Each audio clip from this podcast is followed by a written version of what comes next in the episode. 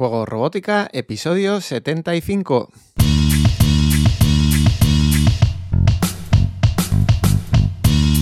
Bienvenidos a Juego Robótica, el podcast en el que hablamos de robótica educativa, iniciación a la programación, aplicaciones para docentes, entornos de programación para niños y en general todo lo que tiene que ver con despertar la curiosidad de los más jóvenes por la programación y la tecnología, para que se conviertan en creadores y no en meros consumidores. Si necesitas recursos sobre programación y robótica educativa y quieres ser parte de una comunidad de docentes y academias tecnológicas en la que compartimos experiencias trabajando con niños, estamos en robótica.es. Y si lo que buscas es una opción completamente online para que tus hijos desarrollen su creatividad a través de la programación, te espero en tecnodemia.com. Ponte en contacto y hablamos. En el episodio de hoy vamos a hablar del kit de robótica educativa que va a ser un robot compacto, en este caso el Smart CubeBot Pro de Elefrix.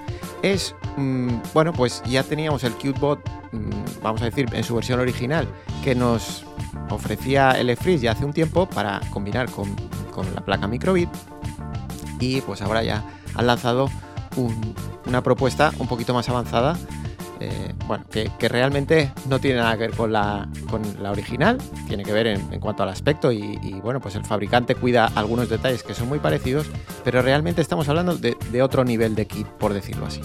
Así que nada, vamos a ver este, este kit, este robot, y bueno, como en cualquier reseña, cuando hago una reseña en juego robótica, siempre lo digo, mm, las reseñas en juego robótica se hacen sobre materiales o bien que adquiero yo o bien que me envían, como en este caso que el ha enviado este robot, pero cuando me, los, me envían a mí un kit, que no es que lo, elija yo, sino que me lo envían, el fabricante mm, pues, se tiene que atener a una reseña honesta, ¿vale? Por decirlo así. Últimamente estamos viendo muchos productos reseñados en juegos robótica del EFRIS, pues bueno, pues porque el EFRIS los envía y, y está de acuerdo con que esas reseñas mm, sean honestas y se den los puntos positivos y los puntos negativos, lo cual, pues bueno, simplemente dejar claro que no es una reseña patrocinada, y que en este caso va a salir muy bien parado este kit y simplemente es porque honestamente creo que es un buen kit. Así que, bueno, vamos a ver esta reseña y lo primero es decirte que este va a ser el audio que acompañe al artículo. Si quieres ver las características técnicas, en fin, lo que son números y sobre todo, pues yo que sé, el vídeo donde ves eh, las pruebas que yo he realizado, pues te invito a que lo veas en el, en el artículo.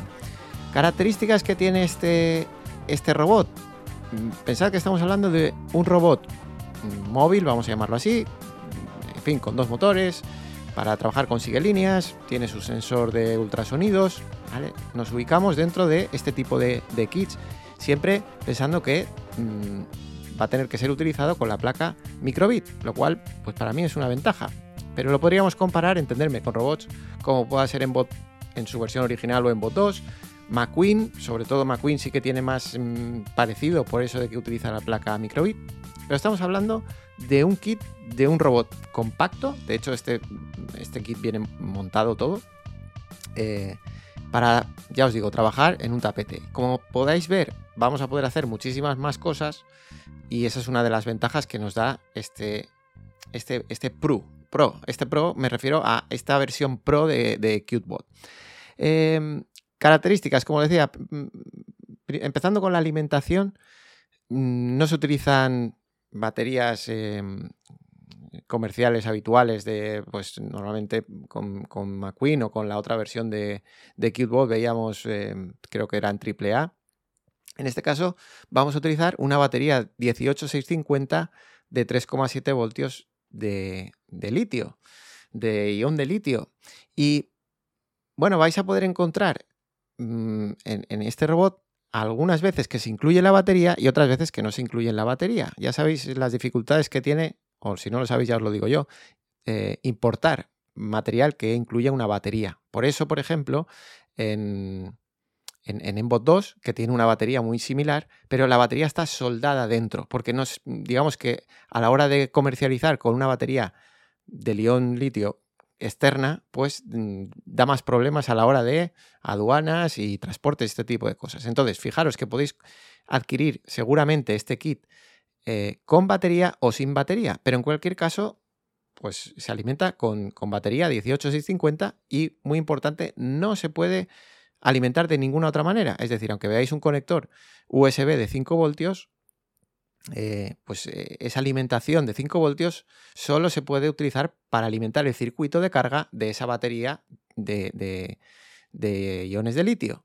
Y, bueno, pues mm, tener esto en cuenta porque no se puede, digamos, alimentar de otra manera. En cualquier caso, tener esa batería es una ventaja. ¿Sensores que nos ofrece CuteBot Pro? Pues mm, tenemos el sensor de ultrasonidos, esto lo tenemos en la mayoría de kit, pero tenemos cuatro sensores de infrarrojos para sigue líneas que están colocados en línea. Hay dos centrales y otros dos un poco más abiertos. Tenemos también receptor de infrarrojos.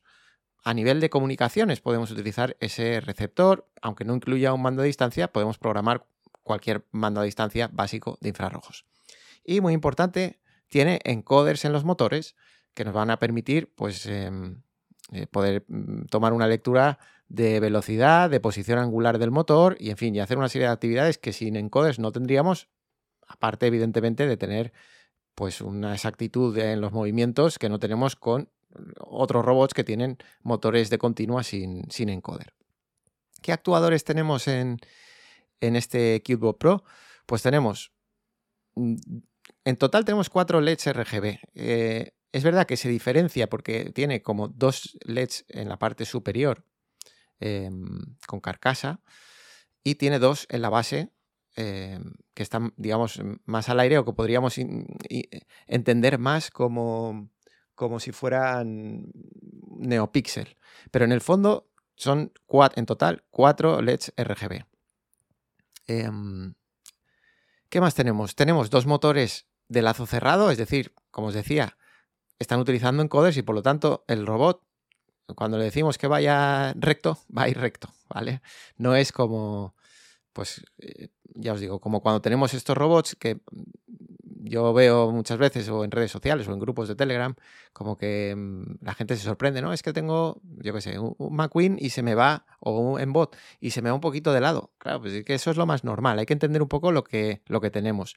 De hecho, que, va, que vaya completamente recto, hombre, no digo que sea una casualidad, pero entender que tendría que tener las mismas condiciones exactas y haber envejecido igual de bien un motor que el otro para que vaya exactamente perfectamente recto. Entonces, bueno, pues cuando tenemos encoders esto se soluciona. Y luego tenemos un, un buzzer, un, piezo eléctrico para emitir sonidos que bueno, si, lo que, si vamos a utilizar una microbit V2, pues ya nos vendría incorporada en la microbit V2, pero si utilizar una microbit de la primera versión, pues que no, incluye ese, ese, piezo eléctrico, digamos, para emitir sonidos, pues nos lo da este kit de, de CubeBot Pro.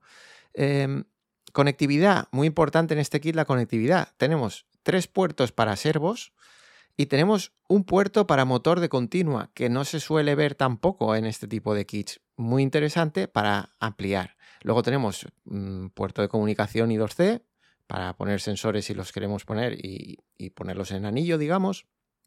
Y tenemos extendidos, o sea, de fácil acceso, digamos, los, los, eh, los puertos 1, 2, 13, 14, 19 y 20 de microbit. Es decir, tenemos seis puertos expandidos para entradas salidas como lo queramos utilizar.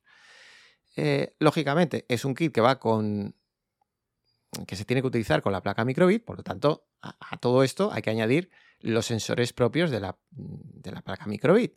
Eh, sensor de temperatura, acelerómetro, magnetómetro, sensor de luminosidad y pues matriz de LEDs, pulsadores, en fin, el, sensor de sonido si es la V2 o el, o el pulsador táctil capacitivo, piezoeléctrico. Lo que quiero decir es que cuando hagamos una comparación del kit, en el precio deberemos de meter el precio de la placa microbit, pero también será justo que pongamos todo el conjunto de sensores y actuadores con la placa microbit cuando queramos hacer una elección con otro, con, otro kit similar. En cuanto al entorno de programación y contenidos educativos que van con este KitBot Pro, pues bueno, mm, lo vamos a utilizar con, con MakeCode, es lo que nos propone el y tiene una extensión que han generado para, para utilizar este robot. Los bloques de la extensión, la verdad es que está muy bien y se nota que es, que es moderno, digamos, o sea, se están apoyando de errores o de, o, de carencias que se han tenido con otros kits anteriormente. Eh, entonces, bueno, la verdad es que la extensión está bastante bien. Yo os haré algún detalle de cosas que se podrían mejorar. Bueno, os haré, se lo haré al fabricante por si lo quiere, digamos, desarrollar.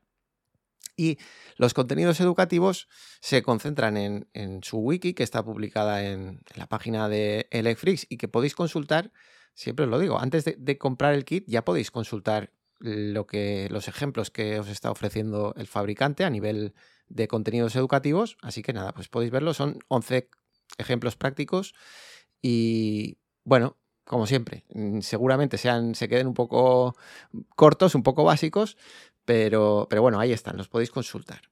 Eh, y, digo esto de que se quedan un poco básicos porque, sobre todo con este kit, en fin, se puede subir el nivel muchísimo. Eh, se puede subir el nivel, no voy a decir todo lo que queramos, porque a lo mejor no es todo lo que queramos, pero, pero prácticamente. Vamos a entrar ya en el apartado de la reseña en sí.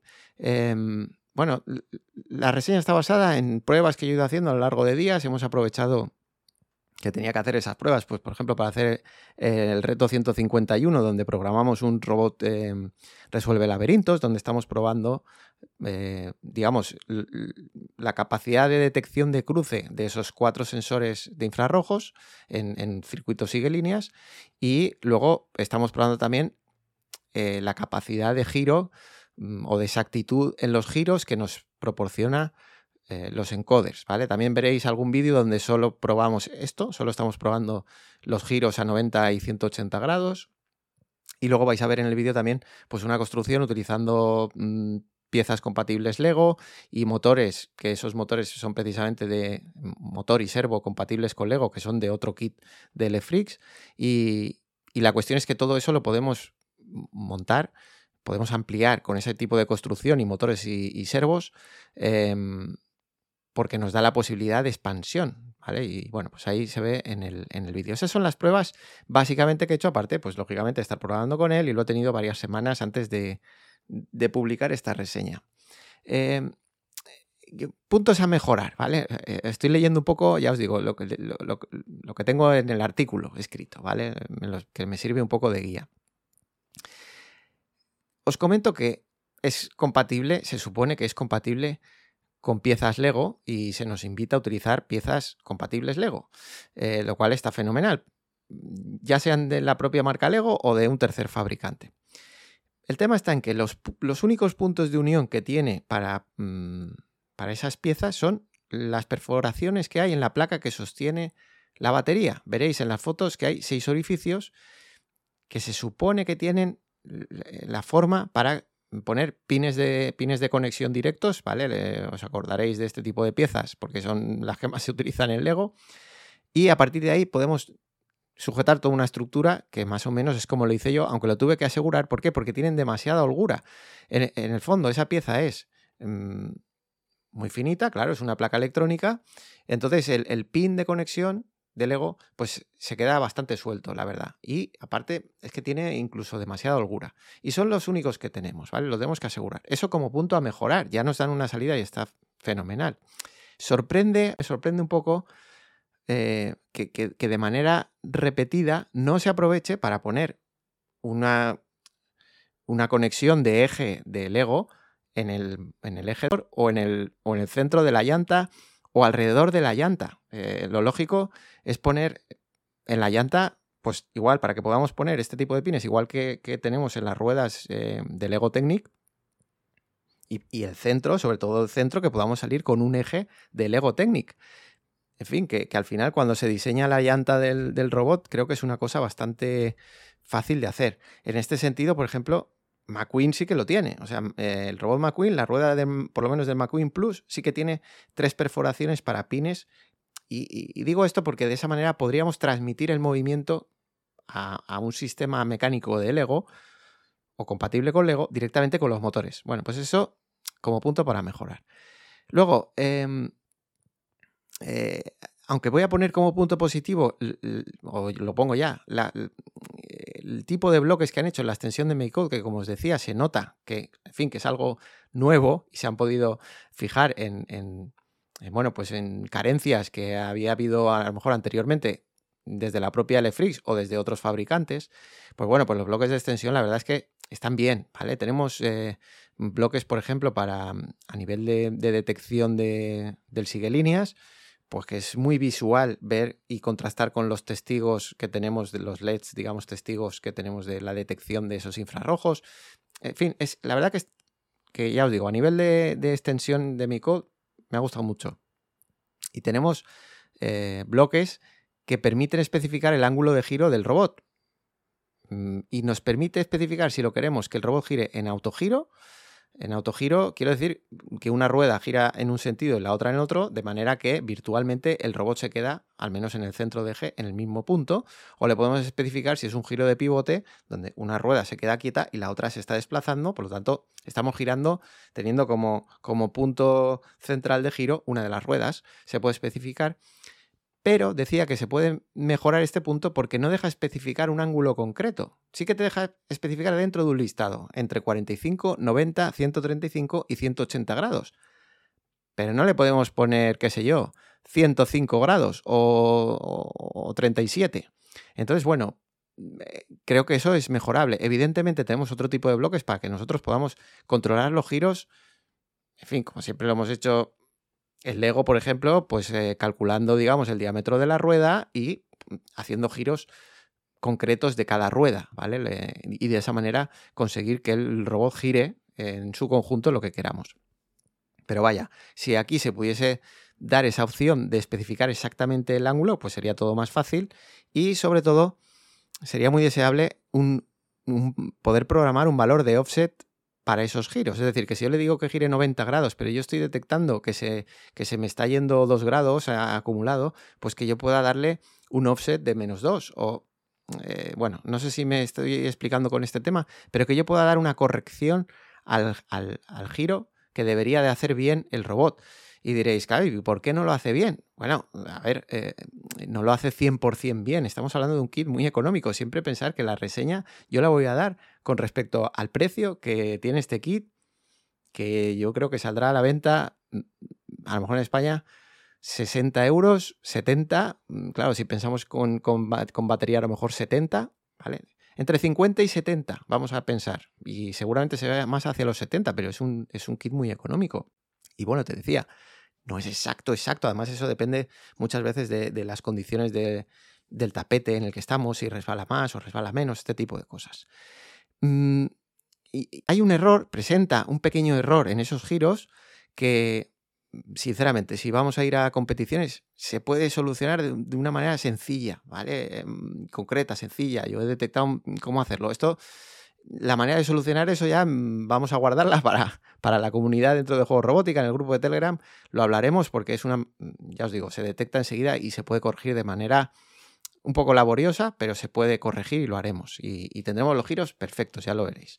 Entonces, bueno, poco más que mejorar. Y fijaros que no hablo de puntos negativos, mejorar. Como puntos positivos, pues mm, todo lo que. todo lo demás. Es decir, tenemos una relación calidad, posibilidades, Mm, que es de lo más destacable, porque claro, es lo que os digo, tenemos que ver ese conjunto. Cuatro sensores de infrarrojos para líneas te permiten ampliar las posibilidades del robot muchísimo porque puedes detectar cruces y puedes programar eh, un control PID por ejemplo, en un velocista, pues mm, sin tener que estimar el error. A veces en, en cursos que tenemos en juego robótica hemos estimado el error digamos, por tiempo, cuando solo tenemos dos sensores de infrarrojos y tenemos que detectar de alguna manera ese error para poder programar un PID. Pero en este caso que tiene cuatro, pues el error eh, nos lo está dando directamente el robot. Y lo da muy bien, ya os lo digo. O sea, mm, bueno, nos da esa desviación teniendo, sabiendo si se está yendo a izquierda o a derecha, aunque pierda completamente la detección, porque lo, va guardando y va acumulando ese error. Con lo cual, bueno, pues eh, ya os digo, el, pasar de dos a cuatro sensores de infrarrojos no es que te dé el doble de posibilidades, es que, es que te da muchísimas más, te da infinitas más, ¿vale? Em, además, dentro de este tema de los sigue líneas, pues tiene sistema de calibración para los sensores, de manera que, pues, eh, aunque cambien las condiciones de luz ambiente o, bueno, o el tapete, digamos, o lo que estemos utilizando en línea de negro sobre blanco, pues para especificar bien ese contraste cómo es y podemos pues ajustar, calibrar los sensores. Mm, esto lo decía mejor, para no tener que calibrar o para que no dependamos tanto de la calibración de los sensores, es cubrir perfectamente la entrada, posible entrada de luz de fuera y así, mm, si tenéis programado un robot mm, en unas condiciones que ir a una competición o cualquier sitio y tenéis otras, pues no, os afectará tanto las luces que hayan por en, el pabellón o si es en exterior, etcétera, etcétera, ¿vale? Pero bueno, esto ya es eh, comentario aparte. Em, el hecho de poder mm, utilizar una batería de ion litio comercial, es decir, que no, que no viene presoldada en el equipo, pues bueno, pues alguien lo puede ver como un inconveniente porque o, te tienes que hacer con una batería de este tipo o, o en la tienda donde se comercialice el kit, pues ya te lo tienen que incluir. Pero al final, para soportar un uso intensivo en educación o en competición es lo ideal. Lo ideal es este tipo de batería porque son mm, baterías que pueden entregar, eh, mucha corriente y durante mucho tiempo. Entonces, eh, en fin, es lo ideal para un uso, vamos a llamarle profesional, pero es que mm, yo creo que al final estamos haciendo un uso profesional siempre de este tipo de kits y si es para uso ocasional, pues no sé si merece la pena eh, a lo mejor otros kits, pero es que este kit es el ideal para utilizar de, manera frecuente, constante y para eso una batería de ion litio pues es perfecta. Se agradece que tenga integrado el circuito de carga, Mm, pues porque de esa manera con cualquier cargador que tengamos de, por USB, pues lo vamos a poder cargar. Y además muy práctico el indicador de carga de batería por medio de cuatro LEDs. Si no tuviera integrado ese circuito de carga, pues tendríamos que adquirir aparte un cargador de batería de ion litio de este tipo. Pues yo, por ejemplo, que ya tenía baterías antes, tengo, tengo cargadores eh, específicos para eso. Pues bueno, pues no hay que hacer esa inversión. Ya, ya el RO ya viene con, esa, con ese circuito de carga. Y bueno, igual de importante que todo lo que hemos hablado, las posibilidades de expansión mediante esos cuatro servos y el motor adicional para, para corriente continua. Claro, eh, esto es como todo. Si alguien dice, no, es que no lo voy a usar eso, o es que también tengo en McQueen o en, el, o en, o en tengo, también tengo esa posibilidad de expansión. Eh, sí, mm, a lo mejor, pero si de verdad nos damos cuenta de lo que tenemos, un motor, podemos poner un motor adicional de, corriente continua, como veis en el vídeo que ponemos como una especie de ventilador, pues claro, eso unido a esa batería va a hacer que podamos hacer montajes con esos consumos que nos dan los, los servos y los motores complejos, complejos en el sentido de mm, eh, con muchas piezas y lo va a poder mover y nos da muchísimas posibilidades, ¿vale? Es muy positivo. Bueno, como os digo, tenéis el, Tenéis el vídeo para ver los tests que he hecho, pero vamos, la conclusión, la conclusión es que estamos ante un robot mm, que si hacemos una comparación, os pongo la comparación con, con McQueen y con CubeBot eh, original, la, comparativa está con McQueen Plus, que es igual, es como em, pues un, punto superior a, a, McQueen el más pequeñito. Y, bueno, por ejemplo, con, con McQueen Plus, pues la diferencia puede ser aparte que no, eh, McQueen Plus no tiene, em, no tiene esos encoders, muy importante, no tiene la expansión de un motor de continua. En fin, es que, no hay color. Cuando ahora los ponemos al lado y vemos los dos, aunque nos pudiera parecer muy interesante McQueen Plus, pues el QBot Pro, mm, la verdad que es muy superior, ¿vale? Y estamos hablando de un precio muy similar.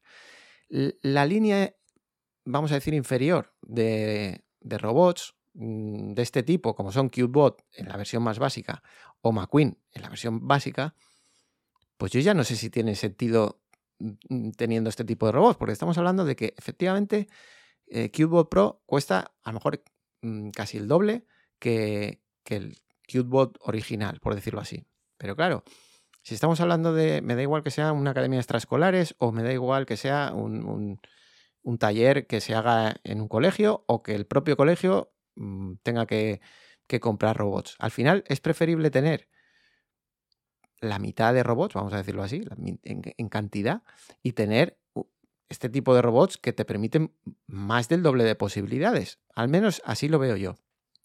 Y, bueno, os pongo en el artículo también, pues que es algo que este, este tipo de cosas es lo que vemos en, la formación especial que hay en, en juego robótica para lanzar una academia o una propuesta extraescolar que tenga que ver con la programación y la robótica, vemos el, concepto de escala en la inversión económica pues para que la compra de materiales sea rentable y, cómo poder planificar, digamos, por niveles, la línea de materiales que vamos a ir utilizando de manera que podamos aprovechar con lo que empezamos. ¿vale? Esto, ya os digo, se explica bien en esa formación.